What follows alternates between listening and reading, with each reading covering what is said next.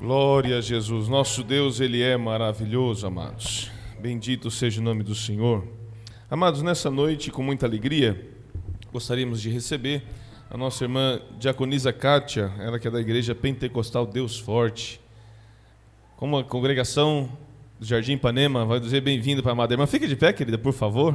Nossa irmã Kátia, muito bem-vinda. Como nós vamos recebê-la nessa noite? Seja bem-vinda em nome do Senhor Jesus. Deus abençoe ricamente em nome do Senhor. Graças a Deus. Amados, uma vez mais convido os amados irmãos para colocar sobre os seus pés comigo e abrir a sua Bíblia no livro do Atos dos Apóstolos, capítulo de número 16. Nós vamos ler do versículo 1, se eu não estiver enganado, ao 12.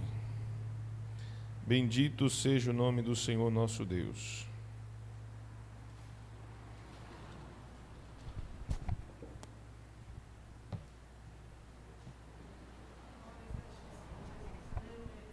Do 1 ao 15. Tá bom, querido? Atos dos Apóstolos, capítulo 1, do versículo 1 ao 15, diz assim a palavra de Deus. E chegou a Derbe e Listra, e eis que estava ali um certo discípulo por nome Timóteo, filho de uma judia que era crente, mas de pai grego. Em outra tradução diz que era judia e o pai grego, do qual davam bom testemunho os irmãos que estavam em Listra e em Icônio. Paulo quis que esse fosse com ele, e tomando-o, o circuncidou por causa dos judeus que estavam naqueles lugares, porque todos sabiam que seu pai era grego. E quando iam passando pelas cidades, lhes entregavam para serem observados os decretos que havia sido estabelecidos pelos apóstolos e anciãos em Jerusalém. De sorte que as igrejas eram confirmadas na fé e cada dia crescia em número. E passando pela Frígia e pela província da Galácia, foram impedidos pelo Espírito Santo de anunciar a palavra na Ásia. E quando chegaram a Mísia, intentaram, intentavam ir para Bitínia, mas o Espírito lo impediu. E tendo passado por Mísia, desceram a Troade. E Paulo teve de noite uma visão, em que se apresentou um homem da Macedônia e lhe rogou, dizendo: Passa a Macedônia e ajuda-nos. E logo depois dessa visão, procuramos partir para a Macedônia, concluindo que o Senhor nos chamava para lhes anunciarmos o Evangelho. E navegando de Troade, fomos correndo em caminho direito para Samotrácia e no dia seguinte para Neápolis. E dali para Filipos, que é a primeira cidade desta parte da Macedônia e é uma colônia. E estivemos alguns dias nesta cidade. E no dia de sábado saímos fora das portas para a beira do rio onde se costumava fazer oração, e assentando-nos, falamos às mulheres que ali se ajuntaram. E uma certa mulher chamada Lídia, vendedora de púrpura da cidade de Tiatira, e que servia a Deus, nos ouvia. E o Senhor lhe abriu o coração para que estivesse atenta ao que Paulo dizia. E depois que foi batizada, ela e a sua casa nos rogou dizendo: Se haveis julgado que eu sou, que eu seja fiel ao Senhor, entrai em minha casa e ficai ali. E nos constrangeu a isso. Amém? Pode sentar, amados, em nome do Senhor Jesus. Esse é um trecho em que nós vamos conversar um pouquinho nessa noite, capítulo 16 de Atos dos Apóstolos, a segunda viagem missionária do apóstolo Paulo.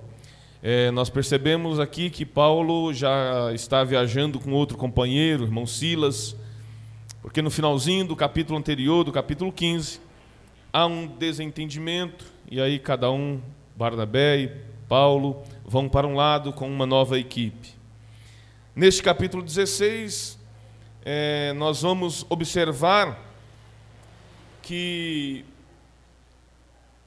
Paulo ele está muito atento àquilo que Deus está querendo dele. E para onde Deus está direcionando. Percebo que na, lição, na, na, na leitura que nós fizemos, é, por duas vezes o Espírito Santo impediu que eles fossem para o lugar que eles gostariam de ir. Então, Paulo está muito atento porque ele quer andar na direção do Senhor, fazer e cumprir a vontade do Senhor e não a sua própria vontade. Paulo, ele dá ouvido à voz do Senhor. A direção do Senhor está indo para cá, ele de maneira alguma vai fazer como Jonas, né? o profeta. Esse é obediente. Aleluia. Então, Paulo ele está muito atento à direção do Senhor. A discórdia que aconteceu entre ele, como eu comentei a, a semana passada, entre ele e Barnabé, é, que causou a separação e não divisão, né? Há uma grande diferença entre divisão, que é usada no nosso meio com um tom pejorativo, depreciativo, de separação. Neste caso de Paulo e Barnabé, foi uma separação por causa de uma discórdia, por causa de é, é, contendas entre eles, por causa de família. Por isso que a gente tem que tomar cuidado, irmãos, quando acontece algum problema na igreja, não tomar partido, para não alimentar nenhum racha. Se tiver que haver separação, que vai ser na direção do Senhor, mas a obra do Senhor vai ganhar com isso. Quando há separação, amados, no sentido de que eu estou fazendo a obra de Deus com o irmão Elias, acontece alguma coisa, eu vou sair do Jardim Ipanema, mas essa separação vai fazer com que a obra continue crescendo.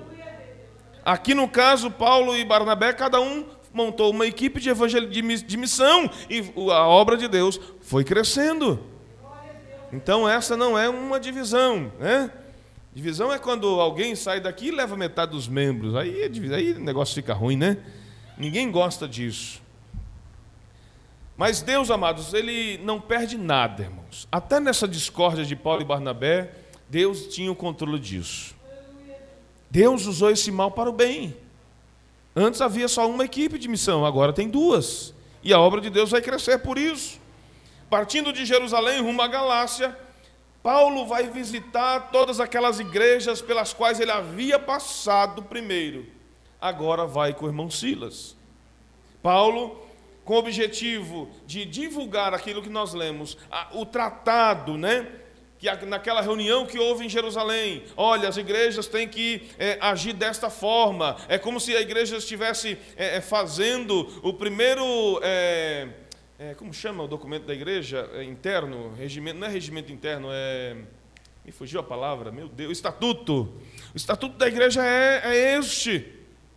Para os novo crente, precisa discipular, precisa encaminhar na fé, precisa batizar, ensinar a ele que tem que ser dizimista, tem que ser ofertante na casa do Senhor, enfim, que não precisa exigir do principalmente é, do gentil a circuncisão, porque eles, ao se converter ao cristianismo, eles não vão se transformar em gentios, eles vão ser, aliás, em judeus, eles vão ser salvos por Jesus. A circuncisão não tem nada a ver para com a salvação. E é isso o regimento interno da igreja, de, a partir de Jerusalém, concedeu cartas para que eles pudessem agora. Vão por todas as igrejas, vão por todas as cidades e divulguem a normativa que nós assim entendemos ser direção de Deus para tratarmos para com a igreja.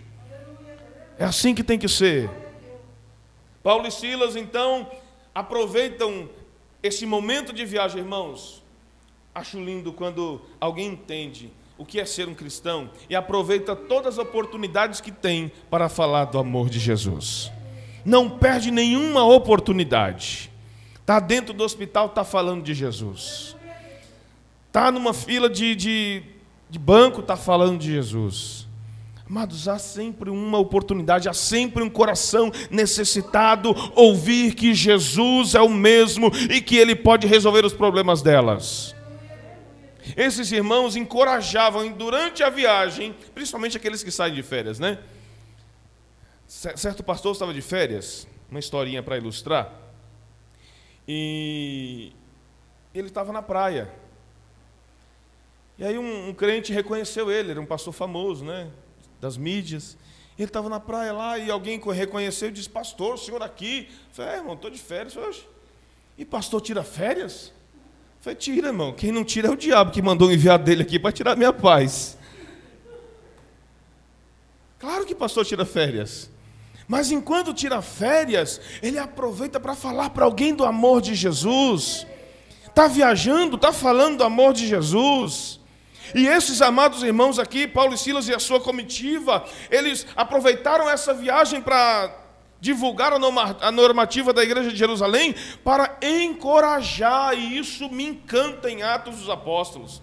Percebam que a, a cada capítulo vai surgindo personagens que Paulo vai manter contato via carta. Né? Nesse capítulo vai ser introduzido aqui o Timóteo, a quem Paulo vai escrever duas vezes. Então percebam que vai surgindo pessoas aqui.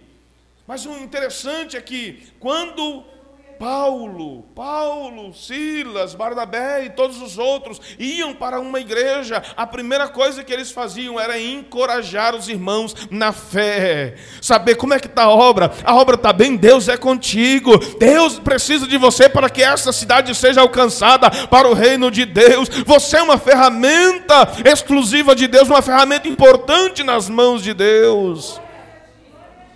Nós precisamos ter esse sentimento de encorajamento. Sabe, uma vez eu lembro, é, é, a esposa, muitas esposas aqui não têm. É, é, e isso por enquanto, eu acredito, Deus vai salvar os esposos dessas irmãs. Elas não têm a companhia dos esposos no culto, mas eu tenho certeza que Deus irá salvá-los e trazê-los para servir ao Senhor junto com vocês. Eu lembro uma vez que nós estávamos passando por uma situação difícil. E eu saí de casa, estava indo para o seminário, e eu estava triste naquele dia, naquela noite. E a minha esposa percebeu que eu estava saindo cabisbaixo, olhando para o chão. Ela disse: Ei, levanta a cabeça. Para onde você está indo? Você está indo aprender da palavra de Deus, então levanta a cabeça. Levanta a cabeça. Não fica cabisbaixo. Mulher sábia, mulher que estava encorajando o seu esposo que estava para baixo. Irmãos, e que experiência eu tive naquela noite. Da, da onde a gente morava até a sede, em Mauá, que a gente, nessa época morávamos em Mauá, até a sede onde a, acontecia a, a, o seminário, dava uns de 15 a 20 minutos na caminhada.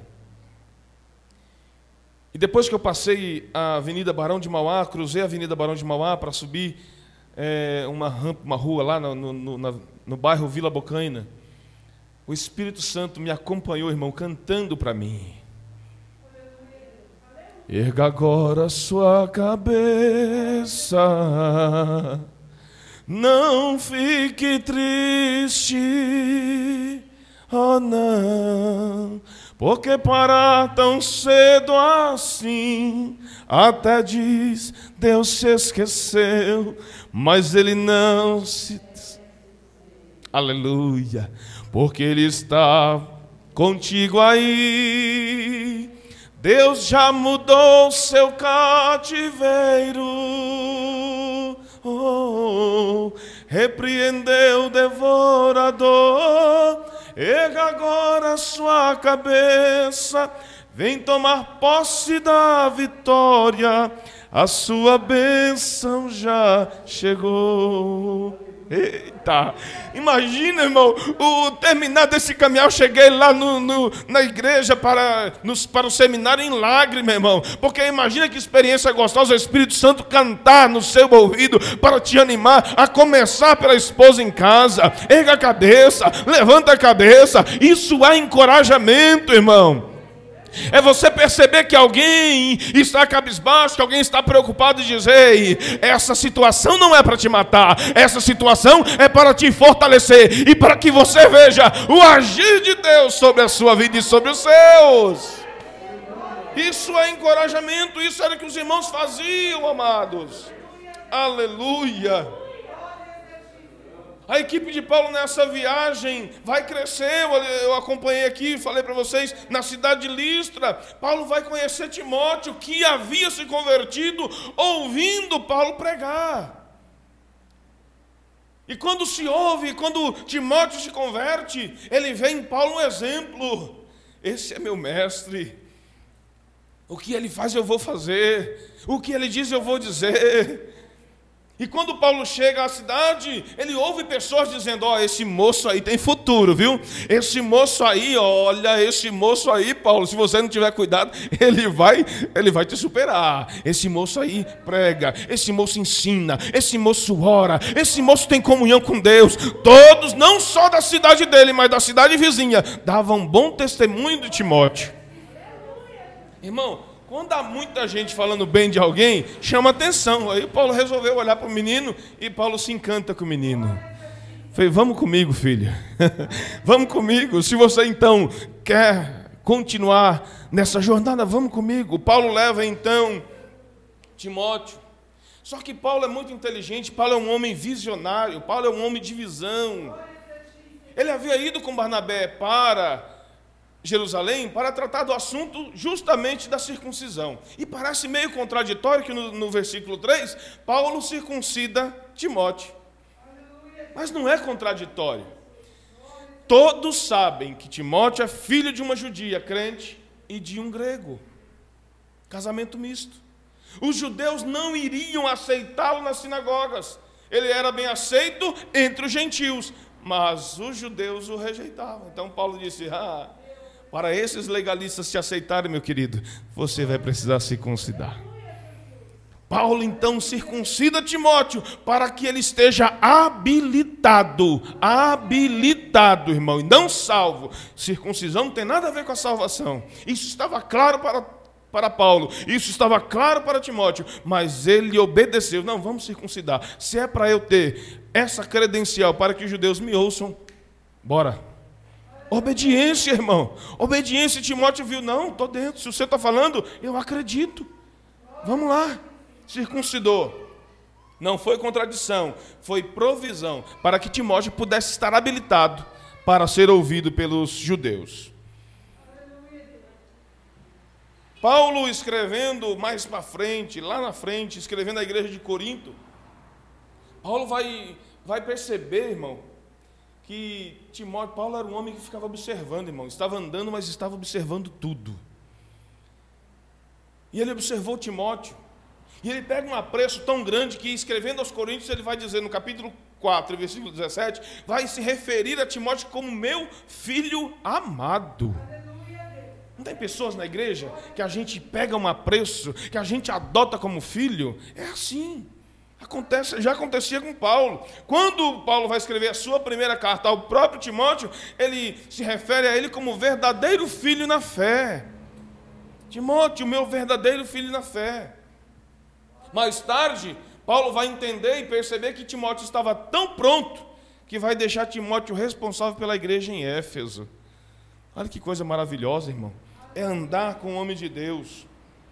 Aí entrou de outra eu, eu frisei, não sei se os irmãos perceberam, no versículo 10, eu frisei os verbos. Porque em Troade, a equipe aumenta. A equipe missionária de Paulo aumenta. E quem vai entrar nessa equipe missionária, nada mais, nada menos que o relator deste livro, Dr. Lucas.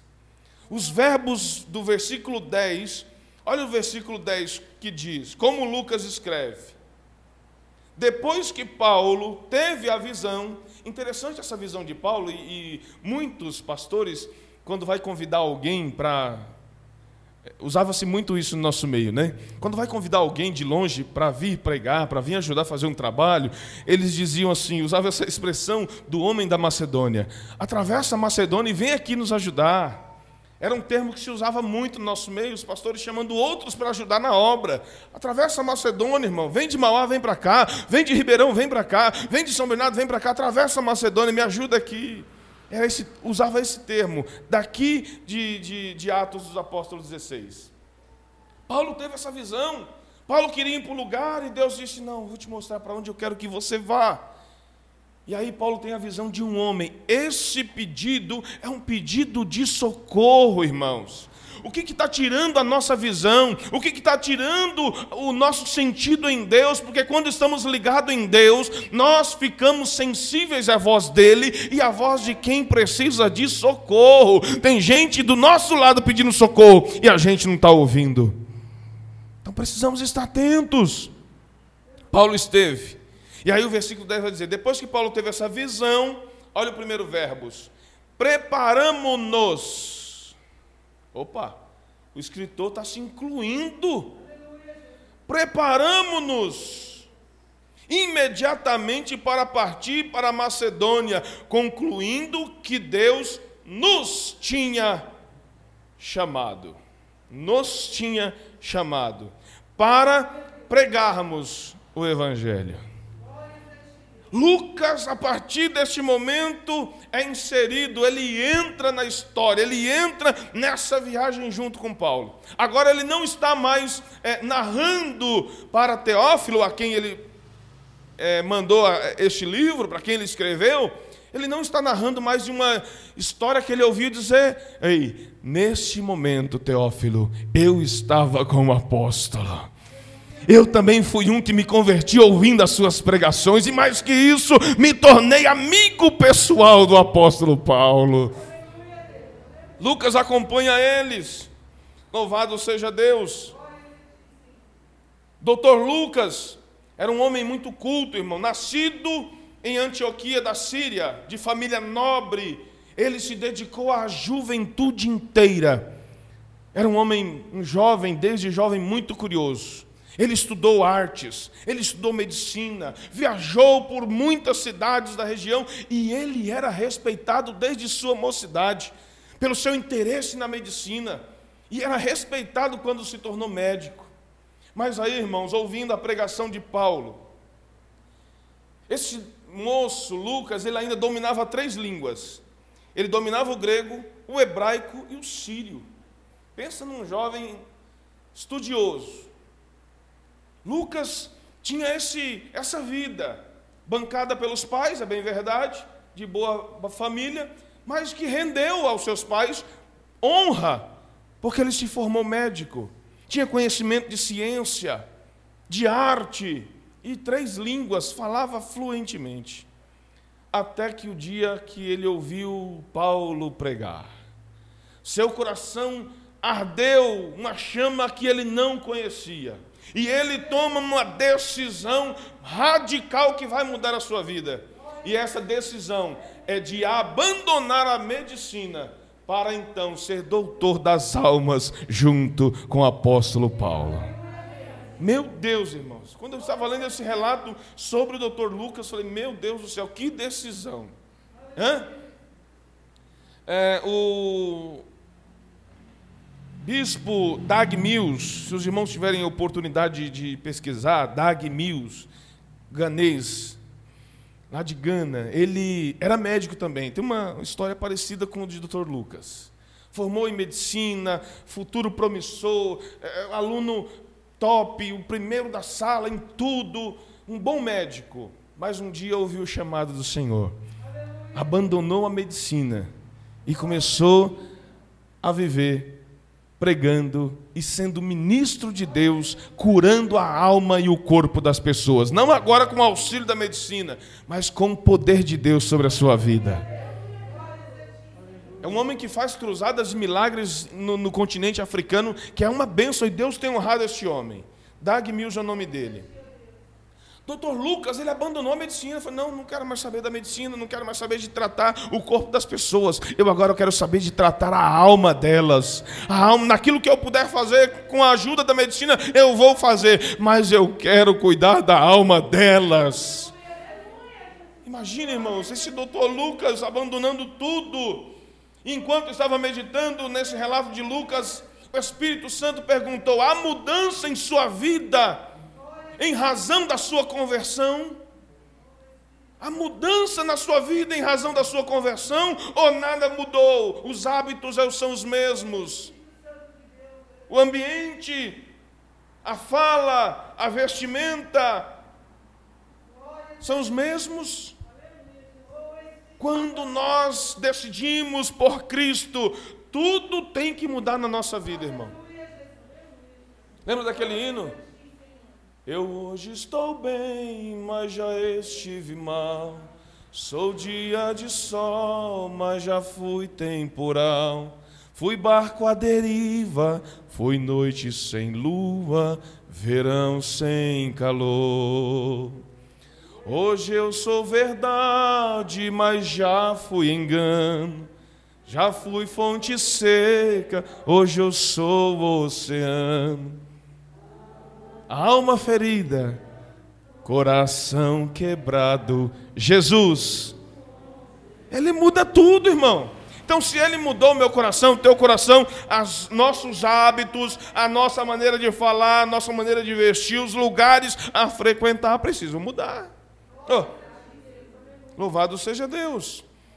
Essa equipe missionária, irmãos, eles vão ver Deus agir e realizar três importantes aberturas nesta viagem e que o tempo me ajude a concluir esse, esse propósito aqui desse capítulo. Três viagens dessa equipe, aliás, nesta viagem, segunda viagem de Paulo, eles vão perceber Deus agindo para fazer três grandes aberturas importantíssimas. Quando Deus abre, a palavra diz que ninguém fecha. E aquilo que Deus fecha, a palavra diz que ninguém abre. A primeira abertura que Deus fez foi abrir o caminho, dos versículos 11 a 13, nós observamos aí esse, esse direcionar de Deus, de Paulo indo para Macedônia. Deus está agindo por uma visão que Paulo recebeu.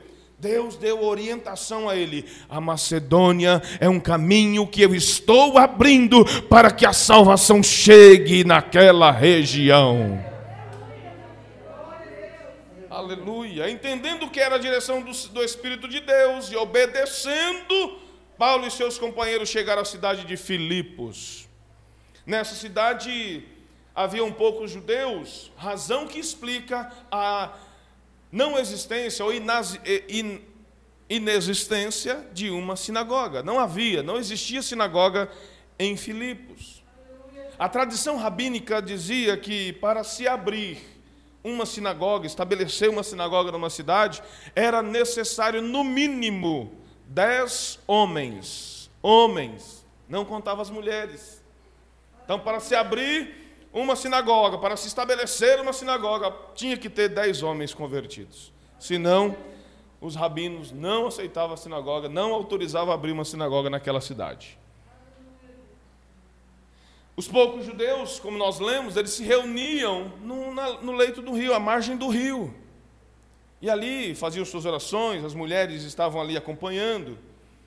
E foi num desses, desses dias que eles chegaram aqui, neste rio em Filipos, que eles viram a segunda grande abertura de Deus.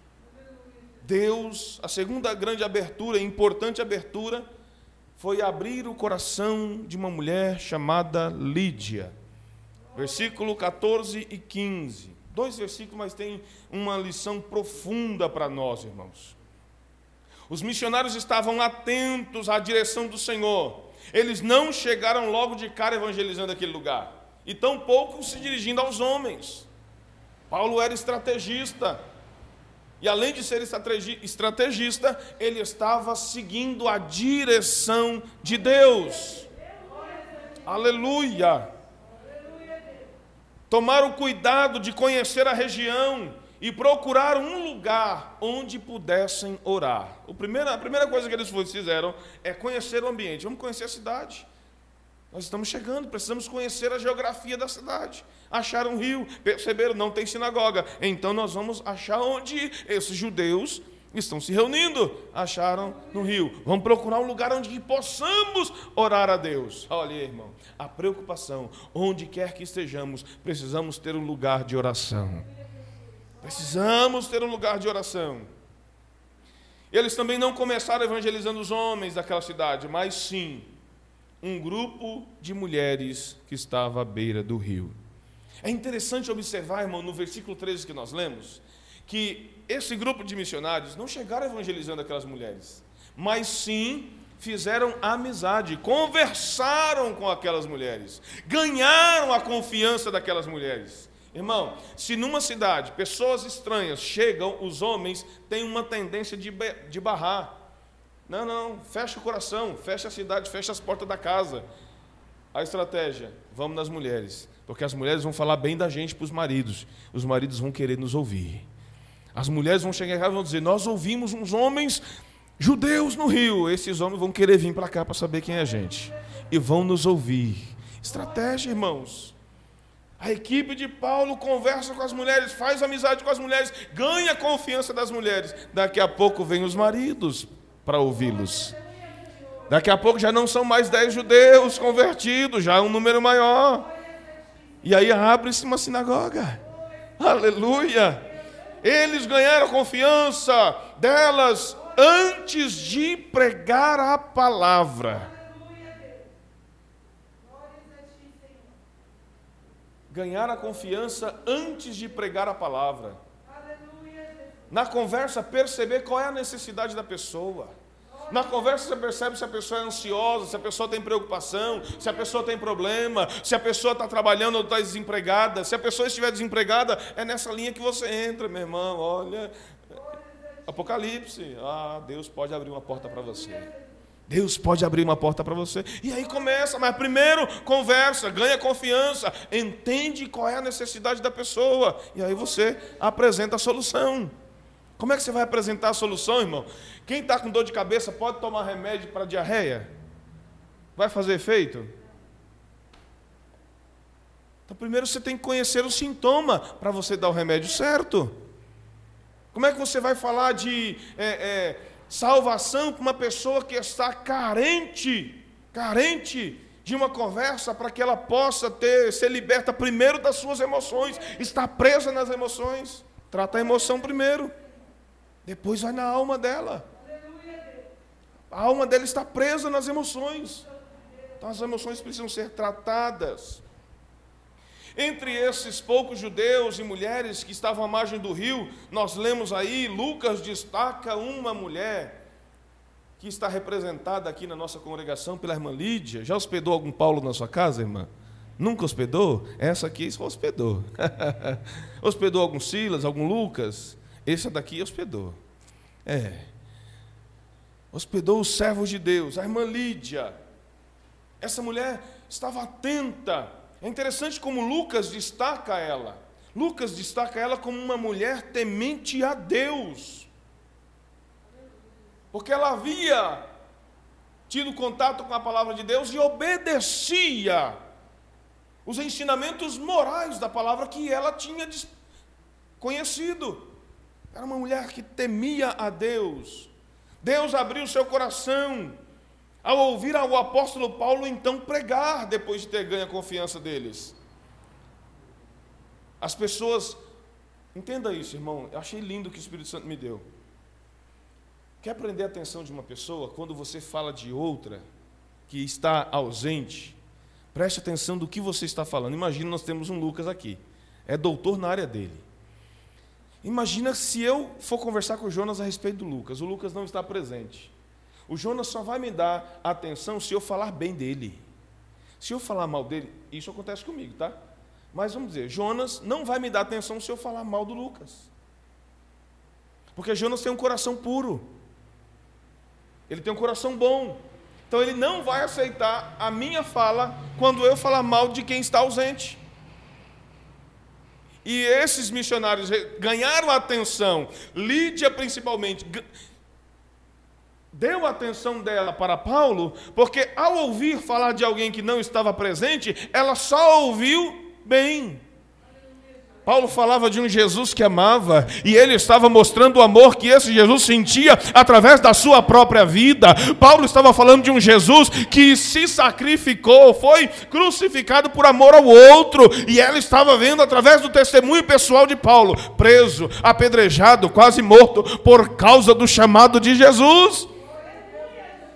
Quando falamos de uma pessoa que não está presente, mas falamos bem, ganhamos a atenção daquele que nós estamos que estão nos ouvindo. E a pessoa começa a dizer: "Eu preciso conhecer essa pessoa". É o mesmo que dizer para alguém: "Nossa, lá na igreja nós temos uma zeladora, ó, ponta firme, nós temos uma tesoureira, nós temos um grupo de diáconos que são, ó, vou querer conhecer essa igreja. Essa igreja só tem pessoa boa. Eu preciso conhecer. Hã? Preciso conhecer.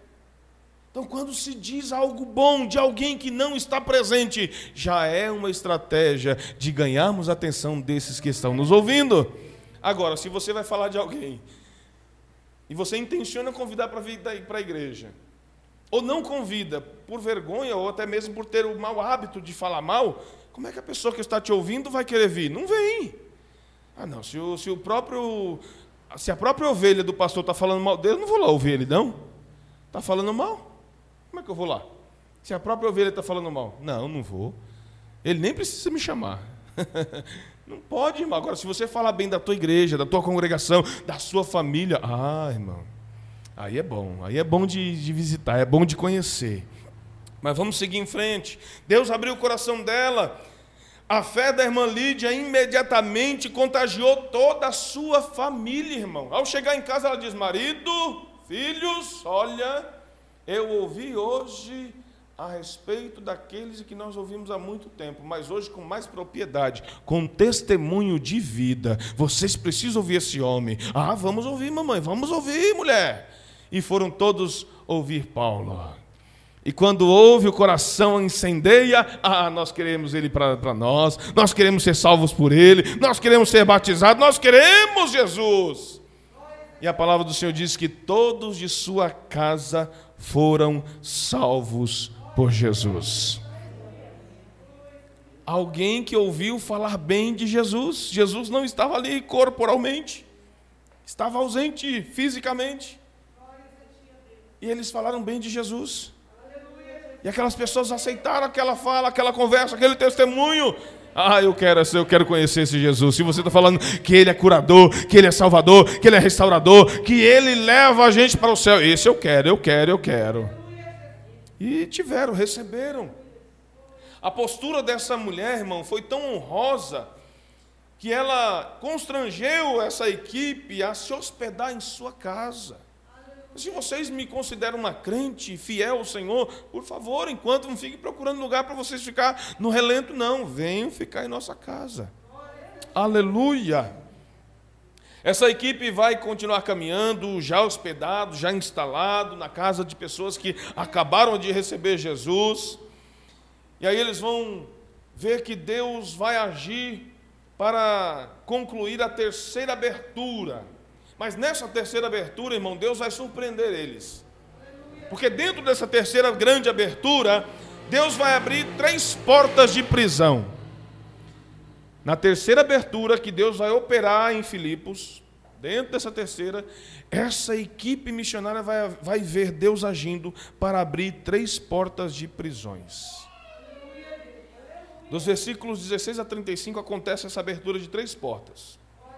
E o doutor Lucas vai relatar, mas irmãos, pensa na alegria de Lucas escrevendo a, Teófilo. Ó, essas três portas, eu não estou escrevendo porque eu ouvi, eu estava lá. Não esqueça, Teófilo, nessa abertura aqui, eu estava lá. A primeira grande porta que Deus abriu e que esses missionários vão ver foi a prisão espiritual, os versículos 16 a 22. A moça, né? Lembra a moça daqui, da qual é o auge do capítulo 16, né? Não só o auge, mas a razão para a qual Paulo e Silas vão presos. O interessante, amados, é que todas as vezes que a equipe missionária ia para o lugar de oração que eles encontraram, isso foi muitos dias. Essa moça endemoniada, com espírito de adivinhação, gritava para todo mundo ouvir: Ei, eis aí, ó, esses homens aí são servos de Deus e estão anunciando a salvação. Ela não estava falando nenhuma mentira. Mas o que ela falava em verdade, falava em tom de zombaria. E o apóstolo Paulo, temendo pela equipe, para não criar nenhum conflito, foi aguentando, foi aguentando, foi aguentando, até que um dia ele resolveu dar cabo. Olhou diretamente para a moça e disse: Em nome de Jesus, sai dela. E a moça foi liberta. A primeira porta de prisão foi aberta, a primeira porta foi a prisão espiritual. Essa moça, uma jovem que estava presa por esse demônio e servindo a pessoas que ganhavam lucro com ela. Ao expulsar esse demônio, a moça perdeu aquele dom, né? A moça perdeu a capacidade de fazer adivinhação, de prever o futuro. E os donos dela se viram na míngua e resolveram reclamar do apóstolo Paulo e do irmão Silas.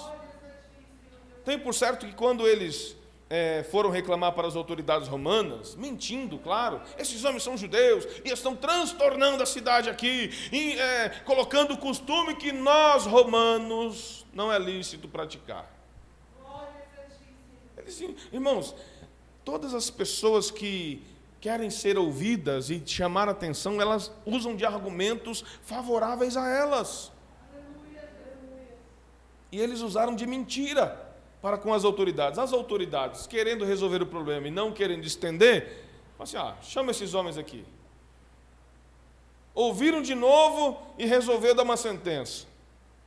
Pega eles, leva na praça, deixa eles desnudos, senta o rei neles, depois lança eles na prisão. Tudo isso publicamente. Sabe o que isso mostra, irmãos? Que aqueles homens, donos daquela escrava, eles não estavam nem aí para ela. Eles só queriam saber do lucro que ela dava. Mas Paulo mostrou que Deus queria salvar aquela moça que havia algo, a alma dela era importante para Deus. Enquanto alguns não a valorizavam, Deus está dizendo: essa moça precisa de libertação. Os donos dela não estão tá nem aí para ela. Mas mesmo assim, depois desse bem feito, dessa benfeitoria, o que é mais interessante, irmão, é que as pessoas que ouviram os donos dessa, dessa moça, que era escrava, se juntaram com eles. Sabe o que me chama a atenção, o que me ficou Ficou assim, meu Deus, como pode? Essas pessoas estavam seduzidas, essas pessoas transformaram-se em pessoas dependentes de adivinhação. Sabe aquela pessoa que é dependente de ouvir profeta? Ah, eu, eu preciso tomar decisão, eu vou correr no profeta, eu vou correr no fulano, eu vou buscar. Meu Deus! Essas pessoas estavam dependentes das adivinhações daquela mulher. E quando viram que ela não vai mais falar o que vai acontecer comigo? Ah, não vai mais? Ah, então vamos acabar com esses dois aí. E mandaram levar Paulo e Silas e aconteceu tudo o que aconteceu. Mas era propósito de Deus, irmão. Eu fiquei pensando. A gente vai até o final, né? Toda semana eu, eu incentivo os irmãos para que possam ler todo o capítulo. E no final do capítulo teve uma coisa que me chamou a atenção, porque Paulo e Silas eles não usaram do direito da cidadania romana aqui no ato da prisão.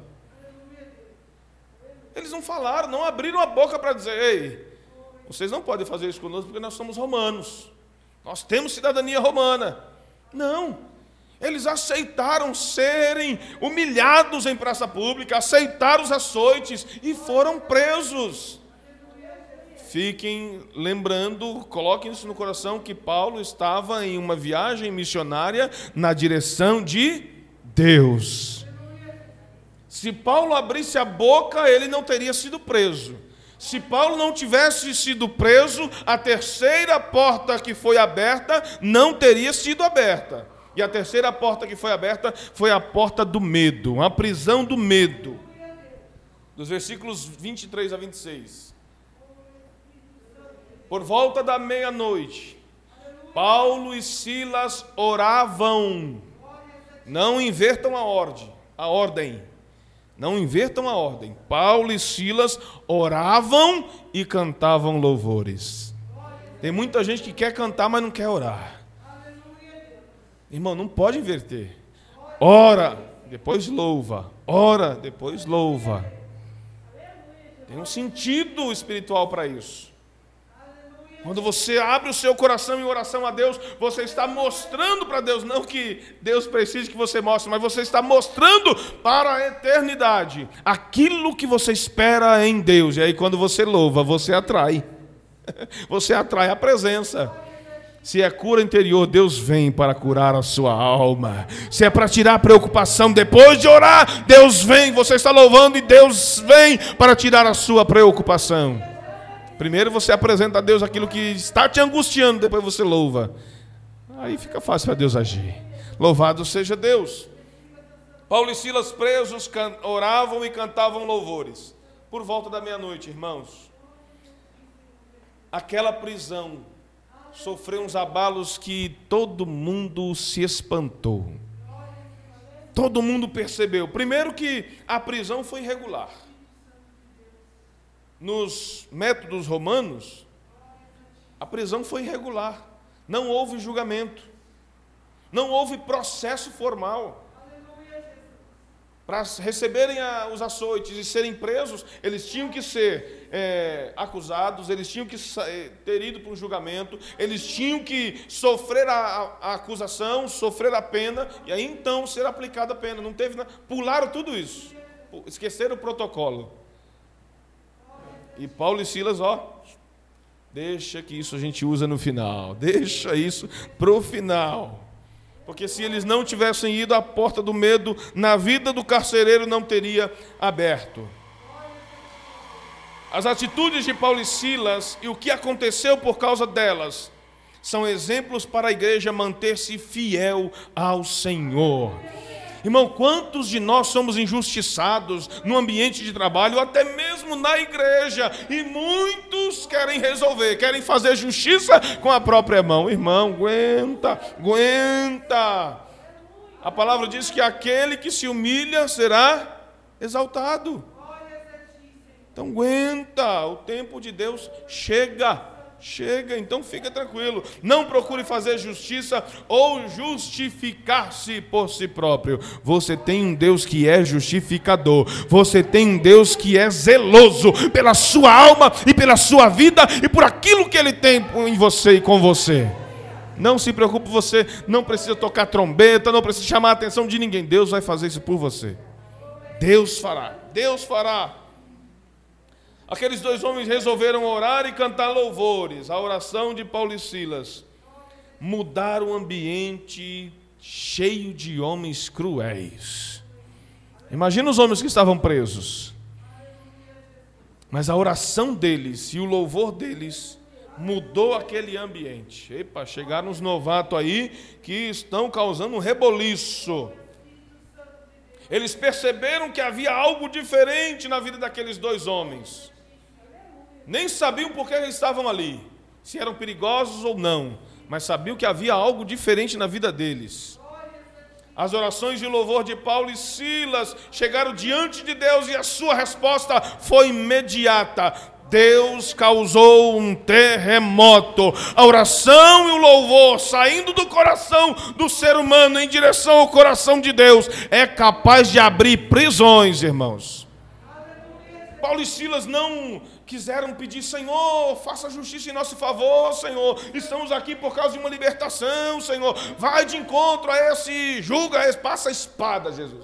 Passa a espada nesses infelizes aí. Eles não fizeram isso, irmão. Oraram e cantaram louvores.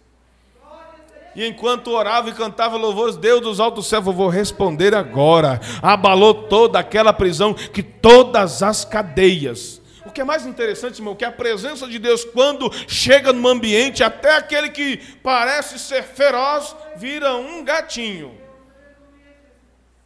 O texto sagrado diz que a prisão de todos não era só a porta de cadeia, era a porta de cadeia e algema, uma, alguma forma de prisão em tronco. Todos eles foram soltos. O carcereiro que estava preso no medo, eita, se, se um deste preso fugir, irmão, naquela época ser carcereiro, pensa num trabalho doloroso. O camarada saía para casa e dizia: mulher, eu acho que amanhã, não sei, viu? Possa ser que eu não volte. Porque se algum preso fugir, a sentença dele vai cair sobre mim, eu não vou voltar para me despedir de você. Imagina a situação do carcereiro. E aí, aquele terremoto, ele estava dormindo, acorda ele e ele vê a situação, todas as portas abertas, ele já pega da sua espada e diz: Eu vou ter que me matar.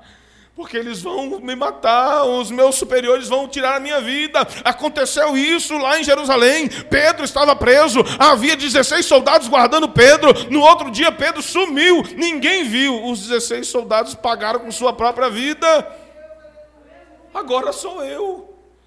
Aí quando ele pega da espada, irmãos, o desespero é tão grande, ele não pensou em nada e em ninguém, ele pensou apenas em punir-se a si mesmo. E aí Paulo lá dentro grita: Ei, não faças tal mal, porque todos nós estamos aqui. A presença de Deus constrangeu aqueles homens cruéis a não saírem, não aproveitarem da situação. A terceira porta do medo foi aberta, irmãos. E o que é lindo é que o homem estava tudo escuro, o homem pede uma, uma luz entra na prisão para certificar. Está todo mundo aqui? Tá. Então vem vocês dois. Porque tudo isso está acontecendo aqui por causa de vocês dois. Tirou os dois para fora. E aí esse homem faz uma pergunta que ecoa na eternidade. O que, que eu tenho que fazer para ser salvo? Que, que eu tenho que fazer para ser salvo? Senhores, o que devo fazer para ser salvo? A resposta de Paulo chama a atenção daquele homem, irmãos, para algo que ele esqueceu por causa do teor da gravidade da coisa, por causa da preocupação, por causa do medo que ele estava que estava aprisionando ele. Paulo diz assim, ó: Creia no Senhor Jesus Cristo e será salvo tu e a tua casa que você se esqueceu e a tua família, que você nem se lembrou e queria tirar sua própria vida. Será salvo você se você crer no Senhor Jesus Cristo, e será salvo aqueles que iriam chorar pela sua morte. Será salvo tu e a tua casa. Em um ato desesperador, ele não pensou em seus pais, ele não pensou na sua esposa, ele não pensou nos seus filhos, ele só pensou em acabar com a sua própria vida. Eu vou sofrer mesmo, então já que eu vou sofrer, vamos adiantar esse negócio. Irmão, não é assim, irmão. Tenha calma. Qualquer situação adversa que acontecer na tua vida, creia no Senhor. Ele é poderoso para te salvar dessa situação, dessa perseguição, dessa turbulência que porventura você estiver vivendo. Calma, calma. A família deve ser o seu porto seguro, irmãos. A família deve ser o porto seguro para todos nós, e Paulo estava mostrando o valor que Deus dá para a família. E a gente estava fazendo um bom trabalho para Deus, abençoando as famílias aqui da igreja. Toda, todo culto, início de culto, vamos orar, continuar orando até a última família, até abençoarmos todas as famílias dessa igreja, porque é compromisso de Deus, se é compromisso de Deus, é compromisso da igreja. Aquele homem não hesitou, irmãos. Aquele homem pegou Paulo e Silas, levou eles para sua casa. Minha família precisa ouvir o que vocês estão a dizer. Aquela família foi salva, como o próprio Paulo disse: se você crê, será salvo tu e tua família. E foi, batizaram eles. Aquele carcereiro alimentou Paulo e Silas. Vocês estão bem? Estão limpos? Tá, agora a triste realidade é: vamos voltar para a prisão. Vamos voltar, porque Deus agiu, Deus agiu. Deus mostrou quem Ele é. Mas vocês estão debaixo de uma sentença, vocês vão voltar.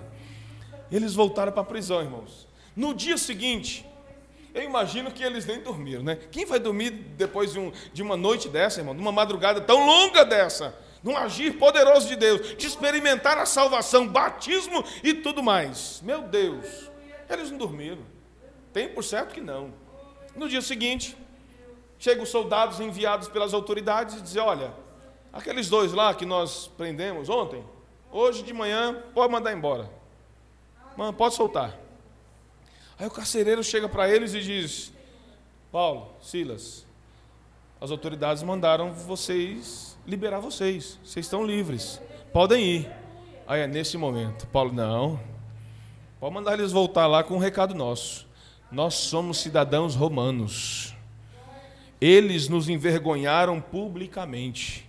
Agora eles vão ter que se retratar publicamente. Nós não vamos sair daqui. Eita, irmãos. Quando Deus quer honrar, irmãos, quando Deus quer honrar, se eles tivessem acatado aquela ordem, eles ficariam por errados. Não teve motivo justo, não teve julgamento. Simplesmente peia e cadeia. Mas Deus é um Deus justo. E aí Paulo diz: pode falar para as autoridades, para os magistrados, que eles venham se retratar pessoalmente. Essa retratação, sabe o que significava, irmão? Essa retratação das autoridades significava inocentar Paulo e Silas e da autenticidade, o agir de Deus na libertação daquela moça.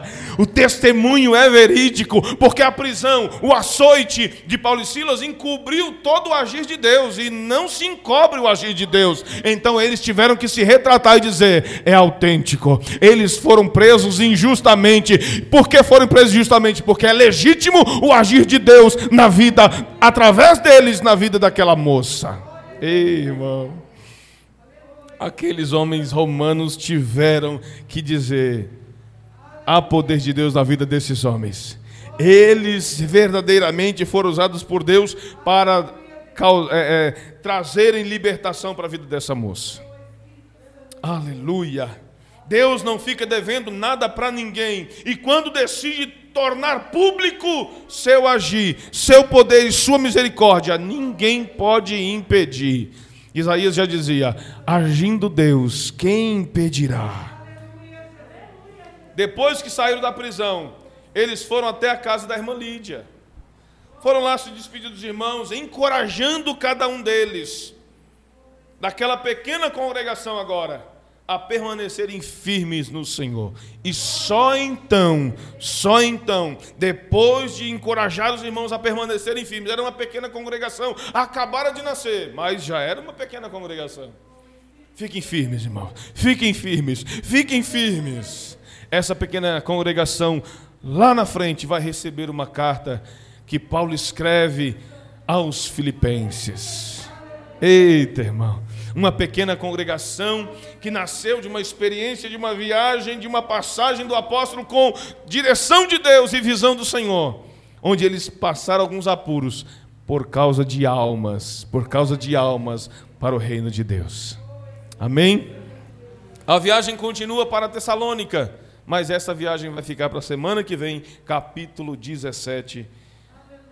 Nós continuamos a semana que vem, se assim Deus permitir. Mas tem muito de Deus para nós, amados. Você pode ficar de pé, eu quero orar com você. Louvado seja o nome do Senhor.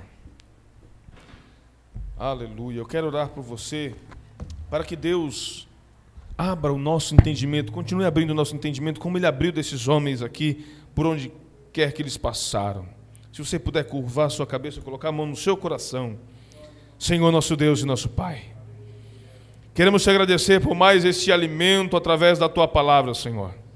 E pedir ao Senhor que, através do teu Espírito Santo, o Senhor continue fortalecendo a nossa alma e, e nos ajudando a não murmurar e nem reclamar quando injustiçados. Que nossa confiança no Senhor, Deus, possa, Pai amado, fazer com que o agir do Senhor seja tremendo na nossa vida e através da nossa vida alcança pessoas, abre prisões de vidas através das nossas vidas, Pai. Ainda que tenhamos que passar por situações adversas, por causa de alguém, que o Senhor possa agir através das nossas vidas e nessas situações. É o que eu te peço em nome de Jesus. Amém. Amém e amém. Louvado seja Deus.